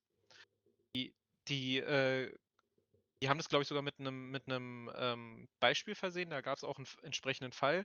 Ich glaube, da hat einer, ich bin mir nicht mehr ganz sicher, ich will nicht lügen, aber ich glaube, da hat einer Mord begangen oder hat irgendwen, ich glaube, hat irgendwen überfahren oder irgendwie sowas, also Totschlag, Mord, irgendwie so. Und der ist am Ende, ist der quasi von dem, von dem Vorwurf freigesprochen worden, weil der so betrunken war, dass man ihm das in Anführungszeichen nicht anlasten konnte. Da sage ich mir, ja, aber das kann doch nicht euer Ernst sein. Also ja, das hat ein Richter irgendwann mal so entschieden, aber da stelle ich mir die Frage, was ist denn das für ein Ansatz? Also ich gehe vorsätzlich, sorge ich dafür, dass ich nicht mehr Herr meiner Sinne bin. Ja, da gibt es aber eine Ausnahme. Ähm, wenn ja, du das nämlich für Vorsatz, äh, wenn du dich vorsätzlich betrinkst, dann fällt das nämlich weg. Ja, aber weiß mir mal nach, dass ich mich vorsätzlich betrunken habe. So, da, also darum geht es mir nicht. Aber das war jetzt nur ein Beispiel dafür. Wir haben ja eigentlich, ich würde sagen, wir haben Gesetze, die sind schon recht streng. Oder was heißt sehr streng, aber glaube nicht, dass die Strafen in den Gesetzen so schlecht sind. Ich glaube nur, dass wir von dem, was das Gesetz uns am Potenzial hergibt, einfach viel zu wenig ausschöpfen. Aus welchen Gründen auch immer. Und sei es, dass wir, auch wenn es jetzt in der Diskussion ist, dass du in Berlin äh, bis zu, äh, ich glaube, 12 Gramm Marihuana bei dir haben darfst und es vom Richter unter Umständen nicht verfolgt wird. Weil er sagt, ja, das ist halt eine ne, ne geringe Menge, das verfolgen wir nicht. Wo ich sage, okay, ist ja in Ordnung, kann der Richter ja so entscheiden. Aber dann brauchen wir uns doch im Umkehrschluss auch nicht die Frage stellen, warum wir, auch wenn es jetzt nicht unbedingt so ist, dann brauchen wir uns aber nicht die Frage stellen, warum haben wir denn ein Drogenproblem? Naja, also wenn wir Rechtsprechung für Drogenmissbrauch, Konsum, was auch immer haben, das aber nicht nutzen, brauchen wir uns doch nicht die Frage stellen, warum wir ein Problem haben. So. Ja, also meine Frage zieht eher darauf ab, ob, ob praktisch ähm, der, der Paragraph äh, 34a ausreichend ist, wenn wir jetzt solche, solche Fälle hier sehen. Ich glaube, wenn er stärker kontrolliert würde, ähm, beziehungsweise wenn man sich statt alles zu, was wir inzwischen ja gerne in der Gesellschaft machen, statt alles zu interpretieren, uns einfach mal wirklich an den Wortlaut halten, glaube, dann ist der gar nicht so schlecht. Der ist an einigen Stellen ist der ziemlich kompliziert geschrieben. Ich kann mich ans Studium erinnern, als wir den mal auseinandergenommen haben. Das hat, das hat, ich glaube, eine ganze Vorlesung gedauert oder sogar zwei. Und ich muss auch zugeben, dass ich den stellenweise so trocken fand, dass ich nicht komplett zugehört habe. Ähm, da könnte man mit Sicherheit einiges vereinfachen, um es einfach ähm, anwenderfreundlicher zu machen glaube aber grundsätzlich nicht, dass er schlecht ist oder zu lasch ist. Man Mhm. müsste ihn halt einfach nur vernünftig anwenden und sei es, dass eine Behörde sich hinstellt und sagt, okay, Zuverlässigkeit. Hm, der darf in den letzten fünf Jahren kein Straftäter gewesen sein. Ich gucke rein. Ja, aber ich sehe doch hier, dass der vor vier Jahren und drei Monaten verurteilt wurde. Ja, nee, dann hat sich das ja erledigt, ich brauche nicht weiter prüfen. Oder auch, dass man halt im Nachgang geht und sagt so, okay, haben Sie denn eine Sachkunde? Weil sind Sie ja mit angemeldet worden. Ja. Also, dass da die, dass man da halt einfach ein bisschen, ich sag mal, genauer hingucken. Ich glaube, damit hätten wir schon, hätten wir viele Probleme im Vorfeld schon, schon ausgeräumt. Ja, also ich, ich gebe dir total recht. Ähm, kann das auch mit einem praktischen persönlichen Thema jetzt hinterlegen. Ähm, aber so grundsätzlich, so, ich glaube, was, was halt viele, und das ist ähnliches Thema, wie wir es auch vorhin hatten, man ist schnell dabei, pauschal irgendwas zu sagen. Wenn wir uns aber mal genau und auch rechtlich damit beschäftigen, dann ist ja die Versagung der Zuverlässigkeit ist ja in diesem Fall auch ganz klassisch nach 34a ein Berufsverbot. Also ein Mhm. Grundrechtseingriff nach Artikel oder gegen Artikel 12 des Grundgesetzes, dass ja jeder Deutsche die freie Wahl hat, ähm, einen Beruf auszuüben. So, und das ist ja der Punkt, wo, wo wir sonst ganz schnell schreien nach, weiß ich nicht, Polizeigewalt, staatlicher Gewalt oder ähnliches und dann aber auf der anderen Stelle sagen, ähm, ja, aber in, in andere Grundrechte oder das, was vielleicht primär jetzt auch gar nicht so visuell für uns vorhanden ist, ähm, zu sagen, nee, aber wenn da brauchen wir höhere Zugangsvoraussetzungen. Das, das soll jetzt auch gar nicht rechtfertigen dafür, dass, dass das äh, völlig Ja. legitim ist, aber Ähm, Es ist wäre ein- wäre ein Berufsverbot. Das muss man vielleicht auch erstmal klären, so, das, das Ge- genau, als Basis. Das ist ja richtig. Aber, also, ja, hast du recht. Äh, Artikel 12. Alle Deutschen haben das Recht, Beruf und Arbeitsplatz, Ausbildungsstätte frei zu wählen. Aber der zweite Satz sagt auch eindeutig, die Berufsausübung kann durch Gesetz oder aufgrund eines Gesetzes geregelt werden. So, und wenn der Paragraph 34a der Gewerbeordnung, was bei der letzten Prüfung ein Gesetz war in Deutschland, ähm, kann ich ja, wie hier steht, äh, diese Berufsausübung entsprechend regeln. Ähm, und das ist ja damit geschehen. Wenn Ja, meine Berufsausübung so geregelt ist, dass ich halt als Straftäter einen bestimmten Beruf nicht ergreifen kann, kann man mir dann nicht vorwerfen, ja Moment, das ist ja, also das ist ja ein Berufsverbot nach Es- Artikel 12. ja, es muss trotzdem verhältnismäßig sein. Das ist es ja. Und da kommen wir, glaube ich, an den, den, den wichtigsten Punkt in dieser gesamten Diskussion. Nämlich, dass wir die, dass wir dort, und da, da schließt sich vielleicht so ein bisschen ungewollt der Kreis, aber dass wir eigentlich eine komplette Divergenz haben zwischen dem, was wir als, auch als Branche meinen zu sein, nämlich der, der Retter der Nation, das Sicherheitsmonopol in dieser Welt. Wir sind diejenigen, die äh, für, für Sicherheit in der Gesellschaft sorgen. Wenn wir uns aber mal ein bisschen so auch die Historie des Paragraphen 34a angucken, die Zielstellung und die wenigen Veränderungen, die wir da drin finden, dann hatte der Gesetzgeber eigentlich ja eine andere Zielstellung mit uns. Nämlich ihr seid diejenigen, die da irgendwo im Werkschutz vielleicht sitzen, die vielleicht im privaten Hausrechtsbereich unterwegs sind. Also eigentlich dort, wo ihr maximal ja wenig der Gesellschaft wehtun könnt, in Anführungsstrichen, sondern ja, dann ist es halt der Kunde, aber der Kunde ist ja irgendwie auch der mündige Bürger, weil äh, er müsste sich ja mit der Qualität einer Dienstleistung eigentlich auch beschäftigen. So, und das, das, das ist, glaube ich, so dieses, dieses Problem, was wir auch an, auch vorhin auch kurz in den, im Rahmen der Ausschreibung besprochen haben, dass wir heutzutage Aufgaben machen, wo genau solche Aspekte, wenn dann eben ein schwarzes Schaf oder mehrere schwarze Schafe unter vielen weißen Schafen plötzlich dabei sind, dass, dass das plötzlich auffällt und alle schreien, ja, wie kann der denn in der Sicherheit arbeiten? Wir wissen ja gar nicht, was der gemacht hat. Vielleicht hat er das Dixie-Klo im Wald bewacht, wo man sagt, naja, also, ja, ob da jetzt jemand sexuell vorbestraft ist, wenn da sowieso 24-7 kein Schwein ist, äh, dann ist es, tut er uns da vielleicht auch nicht weh. Aber auf der anderen Seite, ne, Sicherheit dann doch vielleicht auch ein höchstpersönliches Gut ist, wo die Nervosität dann plötzlich eintritt. Ja. Ich bringe dir noch ein weiteres Argument, wenn dich das nicht überzeugt. ähm, wenn ich mir jetzt, weiß ich nicht, so ein Gebäude angucke, so ein Bürogebäude, oder wir machen es anders, wir machen es anders. Wir nehmen jetzt mal kritische Infrastruktur. So ein Bahnhof der Deutschen Bahn ist ja kritische Infrastruktur, ist ja dann irgendwo im Kritisgesetz auch geregelt und ähm, der Paragraph 34a sagt ja zur kritischen Infrastruktur auch, also wenn da eine Tätigkeit ausgeführt werden muss, dann muss auch der Verfassungsschutz befragt werden. So. Mhm. Das heißt, wir haben dann plötzlich eine Funktion von vielen auf diesem Bahnhof, weil es dafür ein Spezialgesetz gibt, ähm, wo es dann heißt, ja, warte mal, aber der Sicherheitsmitarbeiter wird überprüft. So. Und dann kommen ja, ja plötzlich die Gedanken irgendwann, wo es dann heißt, ja, aber die Reinigungskraft, die dort tätig ist, die ist ja auch in der kritischen Infrastruktur unterwegs, aber die wird ja nicht vom Verfassungsschutz überprüft. Der Servicemitarbeiter. Kann man es da, nicht drauf auslegen, was meine Tätigkeit ist? Dass ich sage, okay, die eine Tätigkeit ist halt, äh, ich sag mal, schützenswerter. Ja, ne, und deswegen brauche ich eine stärkere Überwachung. Und die andere Tätigkeit, die betrifft diesen Bereich nicht so sehr.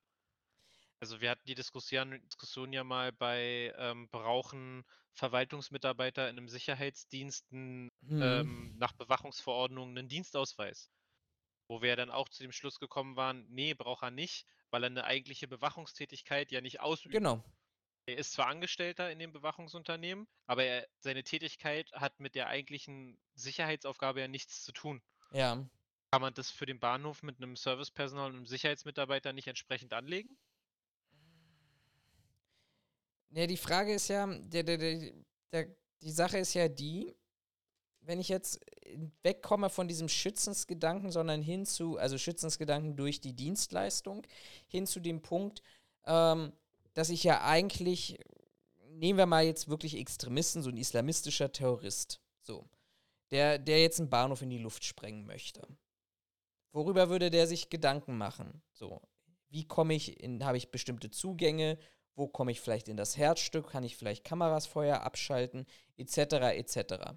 So, und dann überlegt er sich, was für Funktionen gibt es auf diesem Bahnhof. So, und dann habe ich die Reinigungskräfte, die ja dort auch überall Zugang haben wie der Sicherheitsmitarbeiter. Da habe ich Service, vielleicht sogar sogar noch mehr, weil sie dann irgendwie noch in den Katakomben unterwegs sind, wo vielleicht der Sicherheitsmitarbeiter in den seltensten Fällen ist. Dann habe ich vielleicht Hausmeister, dann habe ich Facility Manager, Servicepersonale und ähnlichem. So, und dann habe ich plötzlich eine ganze Berufszweig oder ganze Berufsgruppen, von denen potenziell eine Gefahr ausgehen könnte. Und ich würde fast behaupten, eine höhere Gefahr ausgehen könnte vom Sicherheitsmitarbeiter, weil das Risiko einfach entdeckt zu werden oder eine Versagung durch den Verfassungsschutz zu bekommen, ähm, weil ich ja als Sicherheitsmitarbeiter angemeldet werden muss. Dann gehe ich doch einfach rüber in die Reinigung und sage dann, ja, ich bin hier ich, ich, ich putze ja hier nur, habe aber die gleichen Zugang, ohne dass ich hier irgendwie verpflichtet bin, mich überprüfen zu lassen. Also. Da ist die Frage, haben die die gleichen Zugänge? Ja. Okay. Ja, wir können, wir müssen ja jetzt auch nicht vom terroristischen Anschlag ausgehen, aber Wirtschaftsspionage.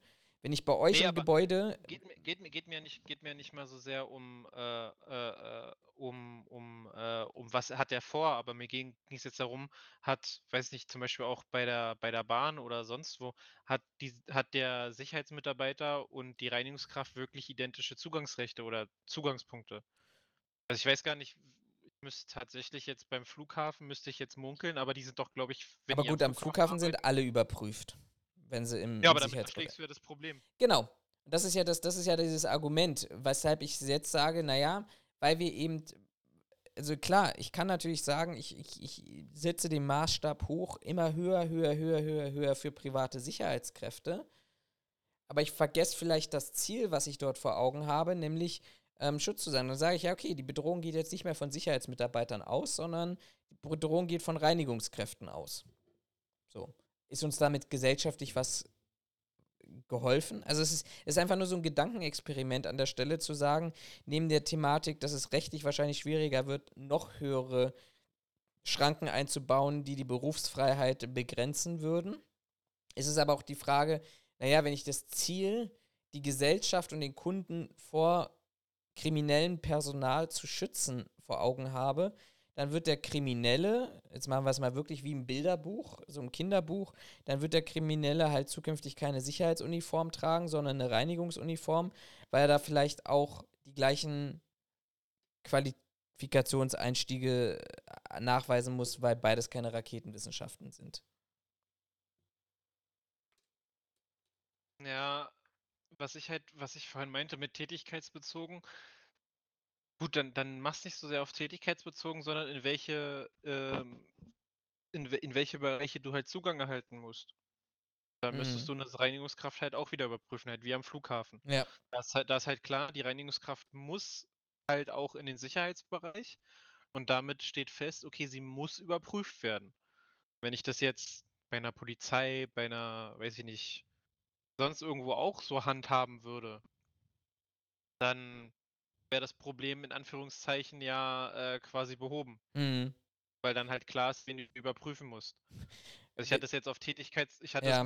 das, ich meinte das tatsächlich so ein bisschen mit tätigkeitsbezogen, ähm, weil für mich ist halt klar, wenn ich in, in den Hochsicherheitsbereich muss oder auch nimm hier weiß ich nicht Atomkraftwerke, da hast du ja auch relativ starke Anforderungen. Mhm. Und wenn du da halt auch quasi, ich sag mal, festmachst, dass du sagst, okay, also die Reinigungskraft muss aber in den hochsensiblen Bereich, weil da ihre Tätigkeit da halt stattfindet, dann ist klar, okay, die muss dann entsprechend sicherheitsüberprüft sein. Ja. Und das, also das war mein, das war mein Gedankengang mit, Ja, ja, ja. lass es uns doch an die Tätigkeit koppeln. Das ist richtig. Also in den Spezialbereichen erfolgt das. Bei der Polizei erfolgt das ja auch, nur eben genauso schlecht wie woanders. Du erinnerst dich vielleicht an den linksextremistischen Hausmeister hier in Berlin, der wegen ein bisschen, der, der ja nur deshalb aufgeflogen ist in irgendeiner Polizeiliegenschaften, weil man ihn auf dem Polizeigelände mit Gras erwischt hat. Im Nachhinein man dann festgestellt hat, oh ja, der ist ja in der linksextremistischen Szene, ist uns irgendwie durchgeflutscht, obwohl der tatsächlich auch durch das LKA zuverlässigkeitsüberprüft wurde. ähm, also, ne, es gibt keine hundertprozentige Sicherheit, aber ähm, du, du hast es vorhin selber eingangs gesagt, da bin ich ein bisschen über dieses Argument weggegangen, weil ich glaube, das ist, das ist für mich zumindest das stärkste Argument, bevor wir darüber schreien oder danach schreien, wichtigere, härtere, strengere Gesetze ähm, einfließen zu lassen, wäre es halt, die, die gängigen Gesetze anzuwenden. Ich war in der in diesem Semester gab es auch von dem einen oder anderen, äh, der kennt ihn relativ bekannt, Kai Diomini aus dem Ausbildungsbereich, aus, aus NRW. Ähm, der hat auch seinen Vortrag gehalten. Der ist äh, auch angestellter Geschäftsführer eines Sicherheitsunternehmens seit 30 Jahren in der Branche und sagt, er ist in diesen 30 Jahren nullmal durch die Gewerbeaufsicht kontrolliert worden. So, hier in Berlin weiß ich, die großen, das war ist vielleicht jetzt auch schon fünf oder sechs Jahre her, aber die großen Unternehmen werden regelmäßig kontrolliert. Warum? Weil der Zoll einfach sagt, ja, Moment mal, also wenn ich zu einem der größten Unternehmen gehe, dann weiß ich ganz genau, da habe ich eine hohe Anzahl an Personal, da habe ich eine, eine, eine recht hohe Wahrscheinlichkeit, dass das alles korrekt läuft, ähm, dass ich wenig, wenig äh, Feststellungen habe. Also habe ich, kann ich meine Statistik schönen dadurch, alles natürlich unter dem, dass es auch begründet ist, dass es Personalmangel gibt und zu wenig Kapazitäten und Co. Aber das kann ich dann alles machen. Dann kann ich eben sagen, ich habe mit einem Schlag mal 2000 Mitarbeiter kontrolliert. Sieht in der Statistik schon schön aus. Ne? Also bevor wir strengere Gesetze fordern, müssen wir auch die Einhaltung kontrollieren, weil ähm, was bringt das mir, dass ich sowas wie ein Bewacherregister habe, wenn vielleicht dort, und das, kann, das ist ja ein Dunkelfeld, das ja nicht mehr erforscht ist, wenn von allen Sicherheitsmitarbeitern, die in Deutschland arbeiten, vielleicht auch 20 Prozent grundsätzlich nicht angemeldet sind, weil jeder weiß, sie würden keine Zuverlässigkeit bekommen. Aber wenn das niemand überprüft, tja, wie soll, wie soll denn da, ähm, da auch diese schwarzen Schafe ausge äh, oder äh, sichtbar gemacht werden? Also ich kann mich tatsächlich erinnern, als ich ähm, als ich zu meinem allerersten Dienst nach meiner Sachkunde angetreten bin. Muss auch ein paar Tage direkt danach gewesen sein. Es war relativ Schlag auf Schlag. Ich hatte meine, hatte meine Sachkunde bestanden und auch das Zertifikat bekommen und weiß ich nicht, zwei Tage später bin ich dann auch das erste Mal auf einer entsprechenden Position eingesetzt worden, bei der Messe damals. Äh, und ich hab, hatte meinen Dienst quasi noch nicht mal richtig angefangen. Also war ein relativ großer Stand auf der Messe, den wir ähm, noch während der Anwesenheit der Besucher ähm, quasi äh, äh, äh bewacht haben, weil die so einen extra VIP-Bereich hatten, wo nicht bestimmte, wo nur bestimmte Leute rein durften. Und ähm, da war noch eine andere Mitarbeiterin, hab der erstmal guten Tag gesagt, habe mein Zeug weggebracht, meinte, ich gucke mir mal den Stand an, damit ich weiß, was so mein was jetzt so meine Area ist. Und ich war gerade dabei, den Stand abzulaufen. Da kam einer auf mich zugerannt. Ich denke mir, was ist denn mit dem los? Bleibt vor mir stehen, zeigt mir seinen Ausweis, sagt ja, äh, Überprüfung. Ich glaube, der war vom Zoll, wenn ich mich nicht irre. Äh, ja, äh, Überprüfung, ich brauche mal bitte Ihren Ausweis und so weiter. Ich auch dachte, krass, hätte ich auch nicht gedacht. Das war aber, glaube ich, einzige Mal. Ja, ich glaube, das hattest du schon mal erzählt, ne? Das, glaube ich, war auch das einzige Mal, dass du kontrolliert wurdest. Ich, ich überlege, ob ich in der O2 World damals nochmal kontrolliert wurde, weil da haben sie auch öfter kontrolliert tatsächlich. Ja, aber seien wir mal ehrlich, das sind doch auch wieder so Großobjekte, wo ich mit einem Schlag mehrere Dutzend, vielleicht sogar mehrere hundert Sicherheitskräfte erwische. Naja, was ich halt dabei sehe, wenn, also wie es heute ist, weiß ich nicht, weil ich aktuell nicht in dem Bereich arbeite. Aber zu der Zeit war das halt so, dass die größeren Veranstaltungsobjekte in Berlin, also äh, Tempodrom, Max-Schmeling-Halle, Velodrom, Messe, O2 World, äh, Kindelbühne, äh, Waldbühne und ähm, ach hier, wie heißt die andere? Ja, Waldbühne äh, und ähm, die andere empfiehlt. Das ist nicht die Waldbühne, das ist die. Ja, an der Wuhlheide jedenfalls. Ja, genau, das Ding. Also die ganzen wurden durch, äh, durch ein Unternehmen betreut. Ja, Best teilweise ist halt, ja immer noch so. Gen genau. Parkbühne. Und, also bei, bei, bei Velodrom, beziehungsweise ja doch bei Velodrom und bei, bei Messe war es, glaube ich, da hatten die das dann zusammen mit Gegenbauer damals, glaube ich. Mm, wo sie dann dieses Unternehmen gegründet haben. Wei weiß ich gar nicht. Ich weiß nur, dass, dass wir da teilweise auch mit Leuten von Gegenbauer zusammengearbeitet haben. Auf der Messe war es oder da war es Securitas oder Frag den Geier, irgend, auf jeden Fall regelmäßig gewechselt. Ja, ja, aber noch, ja. Noch eine zweite Firma, wo du dann halt zusammengearbeitet hast. Aber also wenn du dann halt, wie du sagst, nur die großen angehst, ja, dann erwischst du halt aber auch immer nur drei Firmen. Ja, so, genau. Die du dann halt kriegst, ne? Also alle anderen sind dann halt. Ja, weil so, so, so eine Wohnzimmerbude, die tatsächlich am Ende des Tages vielleicht wirklich, also wir haben es ja, es ist ja jetzt auch nicht Spekulation, ne? Kann ich nur jedem empfehlen. Äh, könnt, ihr, könnt ihr euch auch nochmal angucken. Auf dem YouTube-Kanal verlinke ich euch jetzt an dieser Stelle hier äh, wenn man sich einfach nur mal die Recherchen zur, zum, zur Flüchtlingsunterkünfte hier in Berlin von vor zwei Jahren, glaube ich, muss das jetzt gewesen sein, äh, anschaut, oder nee, letztes Jahr, letztes Jahr war es gewesen, ähm, wo du dann genau die Firmen findest, die, die, die, findest du nicht bei den Veranstaltungen. Die sind dann irgendwo in irgendwelchen kleinen Objekten, da wird mal ein, zwei Mitarbeiter irgendwo hingestellt. Das sind aber die, die genau dagegen verstoßen. So, und ja, die werden nicht bei den Großen unterwegs sein. Glaube ich einfach nicht. Ja. Und deshalb, deshalb, äh, ne, wenn. Da kommt, dann, da kommt dann halt wieder dieses typische Ding zum Tragen, ja, wir haben nicht genug Personal, um sie alle zu prüfen. Nee, aber macht doch mal eure, eure, äh, eure Prüfung, macht die doch einfach mal querbeet. Genau. Also ich erwarte, ich erwarte ja nicht mal, dass die Großen regelmäßig geprüft werden und die Kleinen hin und wieder auch, sondern der Anspruch sollte oder müsste ja sein, dass ich nach Möglichkeit einen, einen bunten Mix de, der gesamten Branche prüfe. So, und da finde ich, ist eine Ausrede mit, na, ich habe nicht genug Personal, um das zu prüfen. Weiß ich nicht, also das Mau. kommt für mich da irgendwie nicht, nicht zum Tragen. Ja. Weil ja klar, ich habe nicht genug Personal, um alle zu prüfen. Alles cool. Hat keiner. Also brauchen wir uns keinen Kopf drum machen, so schaffst du nie. Aber ähm, sich hinzustellen, zu sagen, ich habe nicht genug Personal, um alle zu prüfen und dann einfach mein Prüfschema so auszulegen, dass ich immer nur die drei Großen prüfe, die es halt irgendwann auch wissen und entsprechend sich darauf einstellen können, halte ich auch für ein bisschen schwach, muss ich ehrlich zugeben. Sondern da muss mein Anspruch sein, okay, heute prüfe ich den ganz Großen, morgen prüfe ich einen mittleren, übermorgen prüfe ich einen kleinen, weil der muss genau das gleiche erfüllen wie der Große. Ja. Und da macht es auch keinen Unterschied, ob der Große sich eher leisten kann, 20.000 Euro Strafe zu zahlen als der Kleine, weil sie müssen trotzdem die gleichen Anforderungen bringen. Und das ist ja das, wo ich dann mir denke, so, ja, aber kein Personal kann jetzt nicht der Anspruch sein, zu sagen, na, dann prüfe ich die halt nicht mehr. Das ist, glaube ich, das, was wir relativ häufig sehen Ja. oder so mitbekommen. Können wir ein Fazit ziehen? Können wir. Alles scheiße. Alles scheiße, macht weiter so. Gut. Alles scheiße, alles Mist, außer wenn du besoffen bist. Also, ähm, also mein Also- Credo ist tatsächlich zu sagen, bevor wir schon wieder hier anfangen über, über strengere Gesetze oder sonst irgendwas. Ach, siehst du, ich wollte noch was erzählen, genau. Gesetze kontrollieren, ganz wichtiger Punkt, aber bitte auch die, die, die, die, ähm, die Anwenderschulen. Ich bin ja jetzt angemeldet im Bewacherregister und deshalb kann ich die Story auch erzählen, weil ich jetzt endlich meine Zuverlässigkeit auch bekommen habe. Aber das war ein riesiges Thema hier. Äh, in, Wer hat dir die denn gegeben? ja, das äh, in der ersten Stufe nicht bekommen. Hat man, hat man Ach, mich für unzuverlässig erklärt. Kann, jetzt kann ich es Stimmt, erzählen, weil stimmt. das dann nachher wieder funktioniert hat.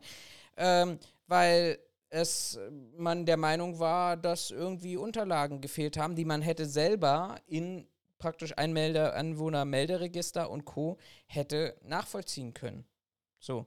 Und das war für den, den Sachbearbeiter hier in der Stadt Teltow relativ einfach, da auf unzuverlässig zu klicken. So, und da mussten Nachunterlagen nachgereicht werden, per Post. Das war das dann auch wieder wochenweise gedauert hat, bis das drin war.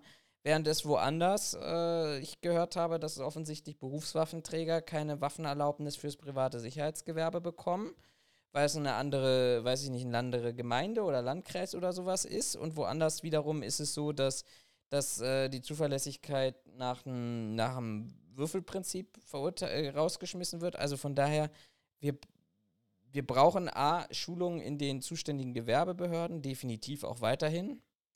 Und was wir aber brauchen, ist, jeder, der angemeldet wird im Bewacherregister, der rechnet ja damit, dass er seine Zuverlässigkeit bekommt. Wir brauchen aber Kontrollen für diejenigen, die nicht angemeldet sind. Und da kann ich einfach auch nur noch mal an dieser Stelle die Kunden motivieren, zu sagen, lasst euch doch auch mal Dienstausweise zeigen von dem Personal, mit dem ihr morgens sowieso vielleicht eine Runde quatscht, weil auf dem Dienstausweis muss die Bewacherregister-Identifikationsnummer des Sicherheitsunternehmens und des Mitarbeiters sein. So, und wenn ich mir mal zwei Ausweise morgens zeigen lasse und da stehen für das Unternehmen zwei unterschiedliche Identifikationsnummern drauf oder vielleicht gar keine, dann weiß ich auch, dass da irgendwas schiefgelaufen ist. Und auf der anderen Seite, wenn gar nichts draufsteht oder auch für den Mitarbeiter nichts draufsteht, habe ich genauso ein Indiz dafür, dass dieser Mitarbeiter nicht angemeldet ist. Was jetzt nicht heißt, dass wir hier wieder plötzlich private Kontrollen und Verantwortung im Privatbereich, aber ich glaube, der Kunde hat tatsächlich auch ein wesentliches Interesse, dann doch am Ende des Tages, dass da eine vernünftige Dienstleistung erbracht wird. So, und ansonsten kontrollieren, kontrollieren, kontrollieren, um den Druck so auf schwarze Schafe zu erhöhen, dass wir da gar nicht irgendwie in irgendeiner Art und Weise benötigen, äh, dass, dass wir da strengere Gesetze haben, sondern die, die wir jetzt haben, müssen erstmal ausgelegt und kontrolliert werden. Ja, ich sehe das genauso. Also bringen die Leute, die sich nicht an die Regeln halten, zum Kotzen, dann stellen die sich entweder um oder geben auf. Und dann haben wir genau das erreicht, was wir erreichen wollen, dass alle eine vernünftige Qualität bringen. Und im Endeffekt, um das zu prüfen, musst du dir nicht mal was Krasses ausdenken, sondern du musst nur hingehen und dir die, ich sag mal, gesetzlichen Anforderungen angucken und die abprüfen. Genau. Also was anderes habe ich damals, als ich in Krefeld war, auch nicht gemacht. Und die, da habe ich meine Dienstleister wöchentlich kontrolliert. Und da hat der Einsatzleiter irgendwann auch gesagt, so ja, aber ist schon krass, was sie hier machen. Ja, weil ich will, dass sie regelmäßig und dauerhaft eine Leistung, eine vernünftige Leistung erbringen. Der, ich habe auch jedes Mal das Gleiche geprüft. Und der hat es teilweise auf zwei, drei Wochen verteilt nicht hinbekommen, bestimmte Mängel abzustellen. Mhm. Obwohl er wusste, dass ich ihn nächste Woche darauf wieder ansprechen werde. So, und dann sage ich mir auch, gut, aber dann, also anders, anders kann ich ja, also das ist ja die einfachste Variante, wie ich prüfen kann, für alle Seiten. Ist ja nicht mal so, dass ich mir was ausgedacht habe, sondern er konnte ja, er wusste, A, er wusste selber, was er, äh, äh, was er muss, weil es Ja. steht im Gesetz, und er wusste, was ich prüfen werde, weil es steht im Gesetz. Das ist aber traurig, mir wenn sie es dann doch nicht schaffen hinzukriegen. Ja, es ist. Aber da sind wir halt wieder mit dem Punkt, wenn du das bei kleineren Unternehmen machst, wirst du genau das Gleiche erleben. Sehr schön. Dann haben wir aber noch einen riesigen Cliffhanger, wenn ich anfangs angekündigt habe, und den können wir jetzt auflösen. Wir haben es jetzt endlich geschafft, und ich hoffe, Raphael ist nächste Woche auch dabei, ähm, einen Interviewtermin, und zwar mit einer weiblichen Führungskraft im privaten Sicherheitsgewerbe zu finden, wo, in der wir über das Thema Frauen in der Sicherheitsbranche sprechen werden. Und wenn ihr das schon mal Fragen dazu habt, dann schreibt das in die Kommentare oder schreibt uns das auf den entsprechenden Kanälen, wo ihr uns hört oder seht. Wir lesen alles, wir kriegen alles mit. Und nächste Woche Wir dann. sind die CIA und die NSA. Wir lesen alles und kriegen alles mit. So sieht das aus. Und nächste Woche dann tatsächlich äh, das, das Interview, was wir jetzt, glaube ich, auch seit zwei oder seit drei Monaten angekündigt haben. Ich weiß es nicht. Aber es findet statt. Ihr könnt euch auf uns verlassen. Wir sind da. Genauso könnt ihr euch darauf verlassen, dass wir uns in dieser Runde wahrscheinlich irgendwie in einer Zeitspanne von zwei bis zehn Wochen wiedersehen werden. Das ist die Folge für diese Woche gewesen. Ich wünsche euch einen schönen Sommer. Bis zum nächsten Mal. Und die letzten Worte gehören wie immer Raphael. Ja, wie immer mir. Ah, super. Ich kann nur sagen, bei diesem heißen Wetter passt auf euch auf, trinkt genug. Und dann, ja, hören wir uns in den nächsten zwei bis zehn Wochen wieder. Und bis dahin wünsche ich euch eine gute Zeit. Bis dann, ciao. Tschüss, tschüss, macht's gut.